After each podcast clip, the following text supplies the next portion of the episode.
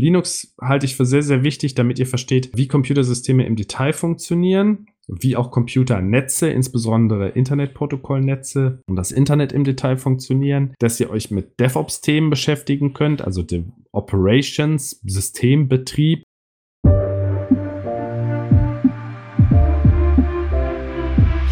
Herzlich willkommen zu unserer Podcast-Episode Nummer 60. Darum solltest du Linux benutzen. Abonniert unseren Podcast für mehr spannende Themen aus dem Technologieumfeld, wenn ihr IT-Entscheider oder IT-Fachkraft seid. Wenn ihr eine Hörerfrage im Verlauf der Episode habt, sendet uns gerne eine E-Mail an podcast.skillbyte.de. Wir freuen uns immer über Bewertungen und Weiterempfehlungen an Freunde und Kollegen, die ebenfalls in der IT-Branche arbeiten.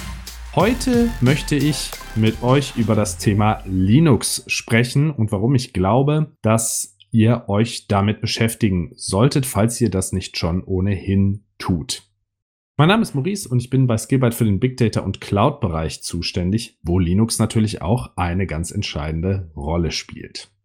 Wahrscheinlich haben so gut wie alle IT-Fachkräfte schon mal von Linux gehört. Es gibt es ja auch schon seit ungefähr 1992, ist von dem damaligen Studenten Linus Torvalds ins Leben gerufen worden und heute sehr, sehr verbreitet. 70 Prozent, wahrscheinlich sind es noch mehr, die Zahlen sind von 2005, aller Server im Internet werden mit Linux betrieben. Die Android-Smartphones haben einen Linux-Kern, viele Spielekonsolen haben einen Linux- oder Linux-ähnlichen Kern. Der Bastelrechner Raspberry Pi wird vorwiegend mit Linux betrieben und um mal ein prominentes plastisches Beispiel zu geben, auch das Car Entertainment System in den Tesla-Autos wird ebenfalls mit einem Linux-System betrieben. In diesem Fall ist es Ubuntu. Häufig bringt man das Betriebssystem Linux mit kostenlos in Verbindung und das ist auch richtig, es wird kostenlos vertrieben und die Hürde, es selber anzutesten, ist sehr gering. Und ich möchte euch heute gute Gründe liefern, warum ihr das auf jeden Fall mal ausprobieren solltet, auch wenn ihr eher auf dem Mac-Betriebssystem zu Hause seid oder einen Windows-PC habt. Das sind beides überhaupt keine Hindernisse. Man kann Linux entweder in einer virtuellen Maschine betreiben und äh, damit Erfahrung sammeln, einen virtuellen Server irgendwo mieten oder es auch ganz einfach parallel installieren neben dem vorhandenen Betriebssystem und dann nativ in dieses Betriebssystem reinbooten, wenn man sich dann wirklich entscheidet, dass man Linux auch als Desktop-Betriebssystem nutzen möchte, was zum Beispiel bei mir der Fall ist. Linux ist überall. 70 Prozent der Internetserver und ganz, ganz viele Geräte, Smart Home Geräte, Internet of Things Geräte werden äh, mit Linux betrieben. Fast überall ist es auch so, dass Linux der dominante Player ist und auch im Supercomputing-Bereich gibt es Stand heute 2022 keinen Computer, der nicht mit Linux betrieben wird und das ist schon eine starke Ansage. Also die 500 leistungsfähigsten Computer der Erde werden alle mit Linux betrieben. Dennoch ist Linux so wandelbar, dass es auch auf kleinen Telefonen funktioniert. Viele Entwickler, und dazu gehöre ich selber, nutzen es als Entwicklungsumgebung. Wenn man selber Software entwickelt, ist es einfach sehr schnell auch als System. Viel Software, die man zur Entwicklung braucht, ist direkt vorhanden, kann man sehr einfach installieren über den Paketmanager. Linux ist sehr flexibel anpassbar, also es gibt unterschiedliche Desktop-Umgebungen, wie die Fenster aussehen, wie die Bedienung läuft. Man kann alles konfigurieren. Jede Maustaste kann man frei definieren. Und bei all dem weist es eine sehr hohe Verarbeitungsgeschwindigkeit auch. Das liegt unter anderem auch daran, dadurch, dass ihr eine hohe Kontrolle habt über das Betriebssystem und alles, also wirklich alles selber steuern könnt, sind auch keine Programme installiert, die ihr nicht wirklich haben wollt, was ja bei Smartphones oft der Fall ist oder auch bei Windows-PCs und auch bei Mac-PCs, dass man nicht alle Komponenten unbedingt entfernen kann, die man nicht braucht. Sprachsteuerung sei hier mal genannt. Das ist auf Linux ohne Probleme möglich. Hier habt ihr wirklich nur das, was ihr auch nutzen wollt und dadurch habt ihr oft eine höhere Systemleistung, weil ihr eben alles andere rausschmeißen könnt. Jetzt zur Eingangsfrage. Und ich glaube, das ist ganz wichtig, wenn man am Anfang vielleicht seiner IT-Karriere steht oder vielleicht auch schon länger dabei ist, aber noch nicht so viele Berührungspunkte mit Linux hatte, weil man vielleicht Windows-Anwendungen entwickelt hat, vornehmlich. Das kann ja auch sein. Warum, glaube ich, ist es wichtig, dass du dich mit Linux beschäftigen solltest? Das Aller, Allerwichtigste, der erste Punkt meiner Ansicht nach ist der Lerneffekt, das Thema Weiterbildung. Durch die Offenheit des Systems und die Vielzahl an Informationen, die man im Internet zu allen möglichen ja, Ecken und Kanten des Betriebssystems findet und auch der damit gebündelten Anwendungen, kann man sehr viel genauer in ein Computersystem hineinschauen, wie alles funktioniert. Ihr könnt euch das so vorstellen, als wenn ihr bei einem Auto die Motorhaube aufmacht und auf einmal seht ihr, was alles dazu führt, dass das Auto beim Tritt aufs Gaspedal nach vorne fährt und beim Tritt auf die Bremse auch wieder stehen bleibt. Ne? Man muss das nicht wissen, man kann auch einfach einsteigen und damit fahren. Das machen auch die meisten, aber äh, wenn ihr euch für IT interessiert, garantiere ich euch, da wird euch ein ganz neuer Kosmos eröffnet. Ihr könnt halt sehen, wie die einzelnen Komponenten zusammenspielen und wie ein Computer letztlich funktioniert. Also ich habe da ganz, ganz viel gelernt. Und man kann auch jede Komponente anpassen. Eine weitere Eigenschaft des Linux-Ökosystems ist, dass sehr viel Software als Open Source bereitsteht. Also ihr könnt in den Quellcode reinschauen und das ist die beste Dokumentation überhaupt, weil dann könnt ihr quasi sehen, wie die Software tatsächlich funktioniert und es gibt keine Geheimnisse mehr. Also ihr könnt ein sehr tiefgreifendes Verständnis von den Komponenten erlangen, die euch eben interessieren. Für mich persönlich war es zum Beispiel sehr, sehr wichtig zu verstehen, wie so ein Betriebssystem funktioniert, was für Komponenten gibt es, was ist ein Kernel, ne, der Betriebssystemkern, was sind Module, die den Kernel erweitern, um beispielsweise eine grafische Ausgabe, verschiedene äh, Filesysteme, die da äh, angedockt werden können. Wie funktioniert das Berechtigungskonzept? Also man hat auf verschiedene Filesystemen verschiedene Rechte. Ne? Kann der Nutzer eine Datei nur lesen und ändern oder kann das die Gruppe oder kann das sogar alle Nutzer dieses Systems? Welche Dienste gibt es? Welche sind notwendig, um das System zu betreiben? Welcher Dienst macht was? Also vom Maustreiber bis hin zu Grafikkartentreiber bis hin zu Dateisystem bis hin zu Soundkarte, alles Mögliche kann man sich anschauen, genau wie es funktioniert und kann natürlich auch die Dienste, die man nicht braucht, komplett deinstallieren und dadurch das äh, System halt sehr schnell konfigurieren, also eine sehr hohe Systemleistung dadurch erzeugen. Ihr lernt, wie ihr mit der Kommandozeile umgeht, also lange verworrene äh, Kommandos. Das hört sich jetzt erstmal vielleicht beängstigend an, aber man lernt generell, wie man diese Systemwerkzeuge eines Betriebssystems, wie man die zusammensteckt. Linux hat halt die Philosophie, es gibt ganz viele Systemwerkzeuge, die lassen sich alle miteinander verbinden mit Pipes. Wenn ihr da euch eine Textdatei anzeigen lasst, einen Filter auf die Textdatei anwendet, dann vielleicht die Zeilen zählt oder irgendwelche Vorkommnisse zählt und dann die Zeilen nur ausgebt, die euch interessieren und das Ganze vielleicht am Ende noch sortiert, dann habt ihr vier verschiedene Filter hintereinander geschachtelt und lernt so sehr schnell, wie man einfache Programme, einfache Verarbeitungsschritte automatisieren kann. Auch ein riesen Lerneffekt ist das Thema Paketmanager.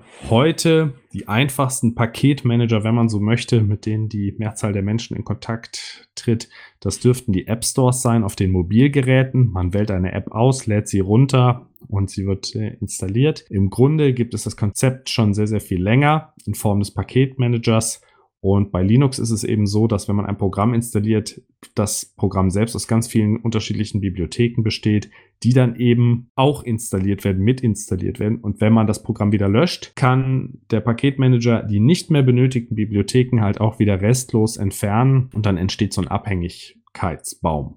Ist auch sehr interessant, gerade wenn mehrere Programme die gleichen Bibliotheken benötigen, kann man sehr viel Platz sparen, weil viel geteilte Funktionalität vorhanden ist. Durch den Paketmanager wird einem also klar, wie Software generell zusammengesetzt ist, wie Bibliotheken zusammenspielen. Auch viel gelernt habe ich über das Thema Skalierung. Also Linux läuft mit einem CPU-Core genauso wie mit 10.000 oder mit 4 GB RAM funktioniert es genauso wie mit 400 GB RAM. Diese nahtlosen Grenzen sind ja nicht unbedingt für alle anderen Betriebssysteme auch so äh, selbstverständlich, obwohl das mittlerweile schon besser geworden ist über die Zeit. Aber bei Linux stehen halt häufig Konzepte im Vordergrund und wenn man die Konzepte verstanden hat, dann kann man die in allen möglichen Größenordnungen dann auch auf wirkliche Probleme anwenden. Also auch hier lernt man sehr viel. Konzepte für Threading, also wie läuft das? Die parallele Ausführung von mehreren Threads auf mehreren CPU-Cores. Da kann man einen guten Einblick nehmen. Die hohe Systemstabilität. Die Internetserver werden mit Linux betrieben, weil sie natürlich nicht ausfallen dürfen. Das bringt Linux im Prinzip gratis mit, dass äh, eine Standardinstallation schon recht stabil ist. Warum ist das so?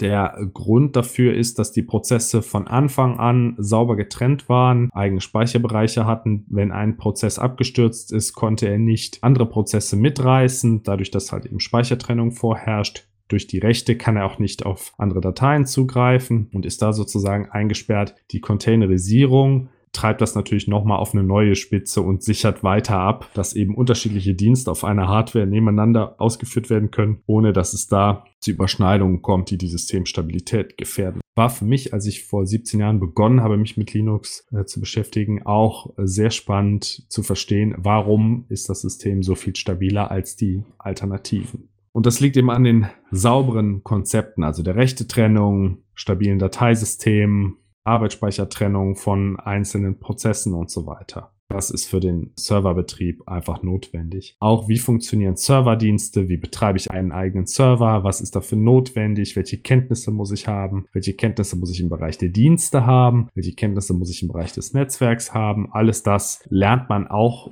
wenn man mit Linux umgeht. Plus es gibt so viel Material da draußen, dass äh, man da eine riesen Spielwiese hat und sich das äh, sehr einfach in verschiedenen Tutorials anlesen kann. Und das ist wirklich nach wie vor relevantes Wissen, wenn man Softwareentwicklung betreibt. Letztlich entwickelt man meistens Server-Software, die irgendwie vom Nutzer abgerufen wird und dann verschiedene Aufgaben durchführen soll.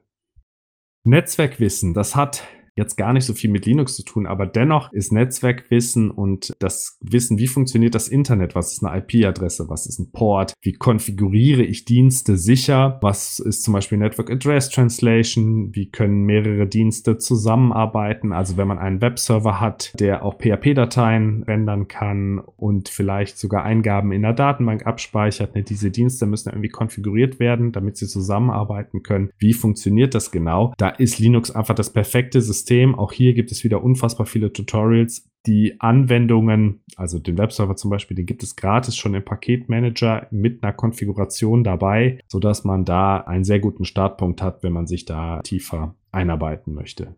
Persönlich beschäftige ich mich seit 2002 mit Linux und hatte damals noch sehr viel mit Hardware-Problemen zu tun. Also Treiber für Hardware war gar nicht vorhanden die Grafikkarte hat man nicht ans Laufen gekriegt oder man hat teilweise Tage benötigt, um das hinzubekommen. Das ist heute Gott sei Dank nicht mehr der Fall. Die Hardwareerkennung ist viel besser geworden.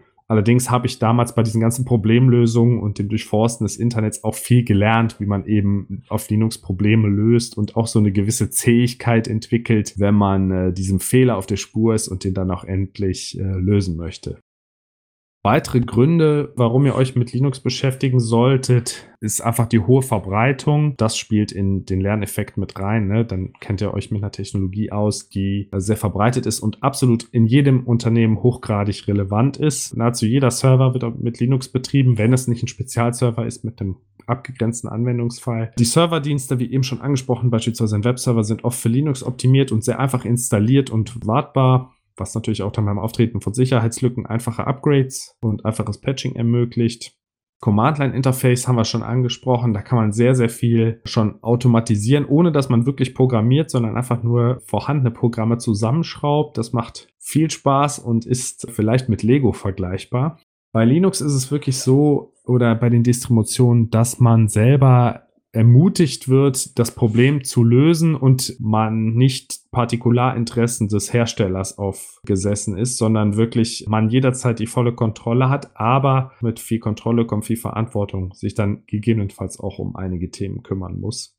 Man kann auch was kaputt machen. Also bei vielen äh, Tools, die unter Linux vorinstalliert sind, gibt es den sogenannten Force-Schalter. Wenn das Tool sagt, okay, du schreibst jetzt hier auf eine Datei, die ist aber gerade in Benutzung, möchtest du die wirklich löschen oder möchtest du die wirklich überschreiben? Und man sagt mit Force ja, dann wird das gemacht. Also es gibt dann keinen Schutzschirm mehr. Man hat Source Code Einsicht. Das ist hier und da mal interessant, wenn ihr Probleme habt äh, mit Softwarepaketen. Linux bietet von Haus aus eine sehr hohe Sicherheit und ihr habt keine Bloatware installiert, beziehungsweise wenn die Distribution Bloatware mitbringen sollte, dann könnt ihr die einfach löschen. Es ist auch so, es gibt nicht das Linux, sondern Linux beschreibt im Grunde nur den Betriebssystemkern und ihr könnt jetzt um diesen Kern im Grunde eure Linux-Umgebung aufbauen, aber das haben viele Hersteller natürlich schon gemacht, also wie ehemals Red Hat, heute IBM mit CentOS oder SUSE Linux oder Mandrake oder Arch Linux oder äh, Ubuntu oder Linux Mint. Also da gibt es in tausend Geschmacksrichtungen für jeden Einsatzzweck Linux-Distributionen, das heißt äh, diesen Linux-Kern mit schon vorpaketierter Software, die man dann auch nach Belieben erweitern kann oder wieder deinstallieren kann, damit jeder glücklich wird und sein geeignetes System findet. Wobei ich aus Erfahrung sagen kann, man schraubt ja dann doch immer noch dran. Und so eine Distribution ist eher oft der Ausgangspunkt für weitere Anpassungen auf den persönlichen Geschmack. Linux stellt oft gerade im Serverbereich die Speerspitze der Entwicklung dar. Das ist auch noch ein Grund, warum ihr Linux verwenden solltet. Linux entwickelt sich dort sehr schnell weiter, weil halt jeder mitarbeiten kann. Alle sechs Wochen etwa kommt eine neue Kernel-Version raus. Viele neue Entwicklungen geschehen hier. Also zum Beispiel das Containerwerkzeug Docker ist auch auf Linux entstanden, weil es einfach Systemfunktionen, die ohnehin vorhanden waren, gebündelt hat und es sehr praktisch gemacht hat, mit Containern umzugehen. Docker funktioniert auch auf Windows oder auf macOS, braucht dort aber eine Emulationsschicht, die letztlich immer darauf ausgerichtet ist, dass man im Grunde eine virtuelle Linux-Maschine hat, die dann zumindest emuliert werden muss, damit Docker hier auch funktioniert. Es gibt auch weitere Container-Technologien auf Linux. Docker ist nicht die einzige, aber Docker ist mit Sicherheit die bekannteste. Ja, das Git-Versioning-System, das hat jetzt nicht unbedingt was mit Linux zu tun, wurde aber für die Entwicklung des Linux-Kernels mit vielen Millionen Codezeilen entwickelt und hat einen Siegeszug sondergleichen angetreten. Wurde ebenfalls von Linus Torvalds ins Leben gerufen und wenn ihr heute Softwareentwicklung betreibt, kommt ihr wahrscheinlich um GitHub oder GitLab und generell das Git-Versionierungswerkzeug kaum noch herum. Also auch das würde ich auf jeden Fall empfehlen zu lernen und das ist eben auf äh, Linux zu Hause und es bietet sich da einfach an. Kubernetes habt ihr wahrscheinlich auch schon gehört, da geht es einfach um die Orchestrierung von Containern, also zum Beispiel Docker-Containern, dass man einfach so einen Controller hat, der diese Docker-Container überwacht und hochfährt, so wie man einzelne Programme mit Modulen hatte. Ne? Ich hatte eben den Webserver mit dem PHP-Modul und der Datenbank. Hätte man dann heute einen Webserver-Container und einen Datenbank-Container, die dann miteinander sprechen und Kubernetes schaut, dass beide in ausreichender Zahl vorhanden sind und auch wenn ein Container abstürzen sollte oder ein Dienst in einem Container abstürzen sollte, könnte Kubernetes als Controller-Instanz sich darum kümmern und diesen gewollten Zustand, ein Webserver, ein Datenbankserver automatisch wiederherstellen. Bei Softwareentwicklung ist es heute oft so, dass man kleine moderne Microservice-Anwendungen baut. Das heißt, ein Dienst, der erfüllt genau eine Aufgabe, der wird dann oft in einem Container betrieben. Und wenn man mehrere Dienste hat, dann werden mehrere Container zusammen betrieben, die dann eben über Netzwerk, Schnittstellen, virtuell oder reell die Gesamtanwendung abbilden. Zukünftig wird es wahrscheinlich auch sein, dass äh, das selbstfahrende Auto, das würde ich heute als Speerspitze der Entwicklung beschreiben, zu großen Teilen auf Linux basieren wird oder zumindest die Linux-Konzepte, die es heute gibt, natürlich kopiert und dann auf eine eigene Plattform überträgt, weil äh, Linux eben so wandelbar ist, die Konzepte aber sauber sind und auch im Großen wie im Kleinen funktionieren. Fast schon wie eine mathematische Regel oder Algebra. Ja, ich hoffe, euch hat dieser kleine Einblick gefallen, was man alles mit Linux machen kann und warum ich glaube, dass es wichtig ist, dass ihr euch damit beschäftigen solltet. Ich fasse nochmal zusammen. Linux halte ich für sehr, sehr wichtig, damit ihr versteht, wie Computersysteme im Detail funktionieren wie auch Computernetze, insbesondere Internetprotokollnetze und das Internet im Detail funktionieren, dass ihr euch mit DevOps-Themen beschäftigen könnt, also dem Operations, Systembetrieb, wie, was mache ich zum Beispiel, wenn ich einen Webserver habe und spiele ein Update ein, dann ist der Webserver ja kurz weg, hm, okay, wie kriege ich das ausfallsicher hin? Diese ganzen Themen, das ist oft unter Infrastructure as Code, wird das zusammengefasst, könnt ihr euch angucken und da gibt es einen hohen Industriebedarf, dass ihr die Mächtigkeit der Kommandozeile kennenlernt, die ihr sicher nicht mehr missen wollen werdet, wenn ihr da einmal Blut geleckt habt, dass ihr wisst, wie man äh, Serverdienste bereitstellt, dass ihr eine Standard-Linux-Distribution für eure speziellen Anwendungsfälle und euren persönlichen Geschmack anpassen könnt, dass ihr neue Technologien auf der zugedachten Plattform testen könnt, ne, wie im Fall von Docker, Kubernetes und anderen neuen Technologien, die für Linux entstanden sind. Und dass ihr eine hohe Geschwindigkeit habt auf dem System, wenn ihr es benutzt. Entweder als Server, dass ihr sehr effizient dann Nutzeranfragen bedienen könnt, oder selber, wenn es euer Hauptbetriebssystem ist, wie zum Beispiel bei mir, dann könnt ihr da so nur durch die Programme wetzen und habt eine hohe Systemgeschwindigkeit, was auch sehr angenehm ist. Wenn ihr Fragen habt, sendet uns gerne Feedback an podcast.skillbyte.de. Wir freuen uns immer über Bewertungen und Weiterempfehlungen an Freunde und Kollegen, die ebenfalls im IT-Sektor arbeiten. Schaut doch gerne auf skillbyte.de vorbei. Dort haben wir auch ein paar offene Stellen ausgeschrieben, wenn ihr im IT-Bereich arbeiten möchtet. Meldet euch da auch gerne bei uns. Vielen Dank für eure Aufmerksamkeit.